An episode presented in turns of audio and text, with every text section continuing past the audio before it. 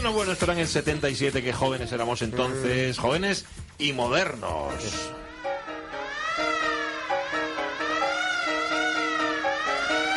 Antes eran los jueves, ahora los martes. Carlos La Peña, buenos días. Buenos días, aquí estamos. Bueno, modernos de otros tiempos es el título de la sección. Carlos La Peña lo sabe todo. En este caso, llevamos ya. Modernas. Sí, llevamos unas semanas con modernas, en concreto con una moderna muy, muy moderna. Llevas dos semanas hablándonos de Chiquiña Gonzaga, una mujer que fue ninguneada absolutamente por la época en la que vivió, por la sociedad. Se negó a vivir bajo el dominio de un paisano ¿eh? y así, viviendo libre. Chiquiña hizo una contribución crucial a la música popular brasileña, Carlos. Efectivamente. Y nos habíamos quedado el último día en 1899, cuando compuso el primer himno carnavalero, O Abre Alas. Oh, abre alas que eu quero passar.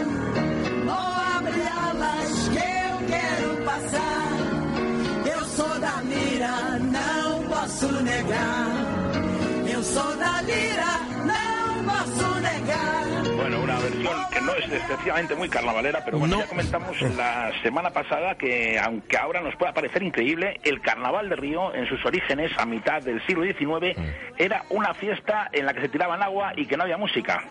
Luego, un poco más adelante, pues empezó a introducirse per- percusiones, pero no fue hasta el último año del siglo XIX cuando apareció esta primera marcha carnavalera, o Abre Alas, que es el éxito más recordado de Chiquiña Gonzaga. Fue además en ese año, en 1899, cuando Chiquiña conoció al que iba a ser su compañero ya hasta el final de sus días, ¿no, Carlos? Sí, sí, así fue. Joao Batista Fernández Lague tenía 16 años cuando conoció en una escuela de música de Río a, a Chiquiña Gonzaga, en 1899. Nuestra moderna tenía entonces 52 años, pero la diferencia de edad no fue, no supuso un impedimento para que unieran sus vidas.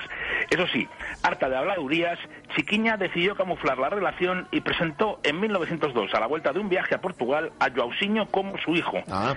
Nada había de criticable, ni siquiera si lo hacía Chiquiña, en que madre e hijo compartieran techo. Techo, Lecho ya es otra historia. Dices que volvían de Europa, eh, ¿cómo, fuera de Brasil, ¿cómo percibían a Chiquiña? Bueno, pues con el siglo XX la, la machicha había llegado a, a Lisboa con gran alboroto, por cierto, y por supuesto con su escándalo, como no podía ser de otra forma. Po- con un- fue con un montaje de Arturo Acevedo, que, que si recordamos era el autor del libreto de la opereta que Chiquiña no estrenó porque el empresario quería que la música fuera firmada con el nombre de un hombre francés y no con el de una mulata brasileña que era quien la había compuesto. Después del machiche llegó su reina, Chiquiña. Tras un viaje breve en 1902, nuestra moderna se establece con Joao Bautista en el barrio de Benfica en abril de 1904. A petición del cura de la iglesia de al lado de su casa, Chiquiña comenzó a tocar el órgano en la misa de los domingos. Un día, en el momento del alzamiento de la hostia, comenzó a tocar el trovador. Ya verá el alzamiento de hostia que me hace este hombre.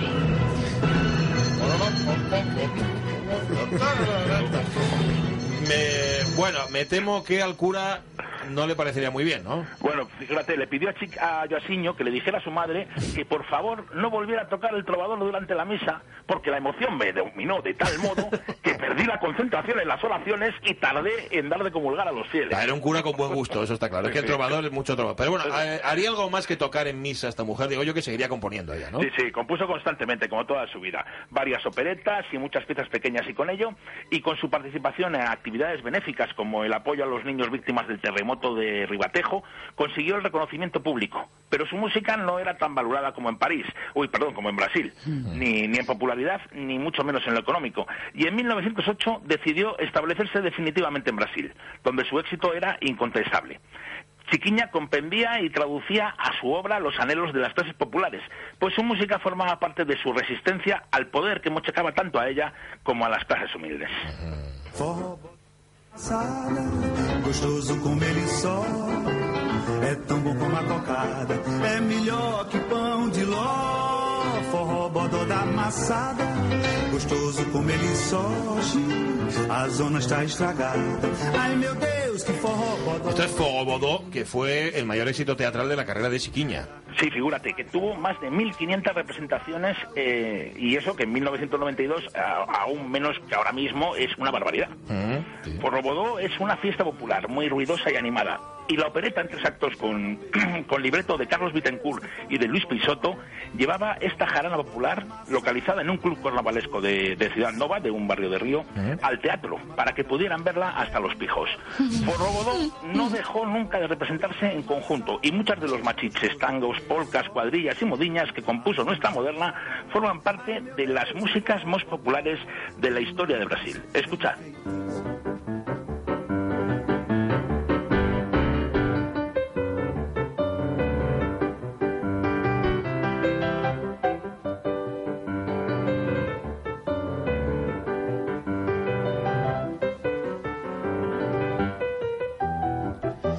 Esto, yo lo estoy, yo lo he escuchado. Eh, hay una obra de un francés, Darius Milhaud, que se llama El buey sobre el tejado. Efectivamente. ¿Es esto? El Eh, ballet, el ballet surrealista de 1920. Sí. eh, Pero de- también es sí. el tango del Guardia Nocturno de Forrobodó, Ah. compuesto por Chiquiña Gonzaga en 1912, Ya, ocho años antes. ya. Mm, Bueno, plagio, ¿cómo es esto? ¿Cómo- No, no vamos a hablar mal de Miló ni, ni de la dureza de su cara, pero, pero Pero vamos, que podríamos, ¿no? Sí, sí. el llamado tango brasileño había triunfado en media Europa y eso incluye lógicamente pues París y Brasil. Mm. Pero los editores no pagaban un duro a los autores. De hecho, en la mayor parte de las partituras ni salía el nombre del autor. Mm. La popularidad de la música de Chiquiña era tan grande que parecía que formase parte del patrimonio colectivo como música anónima o folclórica. O eso pensaron los espabilados los editores. Ya, ya, ya.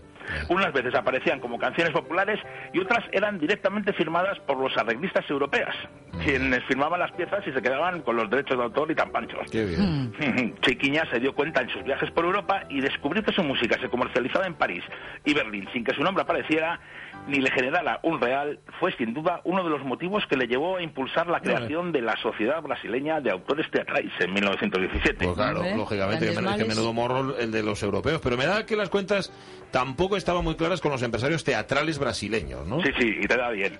En el teatro no era muy distinto. Las obras giraban por provincias sin que los autores ni siquiera lo supieran. Sí. Con lo que les costaba cobrar algo en Río, pues imagínate fuera. Bueno, el éxito de Forrobodó fue sangrante. En cinco años generó 97 millones de reais, de los que los autores del libreto recibieron 600.000 reais cada uno. A Chiquiña no la dieron ni eso. Nada. Así que en 1917, harta de que le tomaran el pelo, llamó a Raúl Pederneiras y a Viriato Correa, dos periodistas, autores de libretos y hombres de gran prestigio, y convocaron una reunión a la que, por cierto, nadie llevó cuaderno. Ah, muy bien. En esta reunión se constituyó el 27 de septiembre de 1927 la Sociedad Brasileña de Autores Teatrais, de la que Chiquiña fue la impulsora y la primera socia. A partir de ese momento, los autores pudieron vivir un poco más tranquilo. La Sociedad de Autores aumentó el prestigio de nuestra moderna, que ya era una celebridad incuestionable.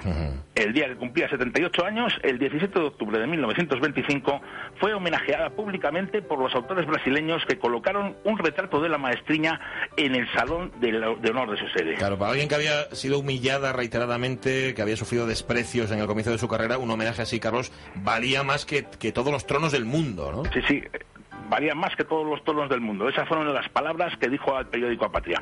Ya podía morir tranquila. Sí. Cosa que haría 10 años más tarde, el 28 de febrero de 1935, el jueves antevíspera del carnaval, de esa fiesta para la que tanto fue chiquiña.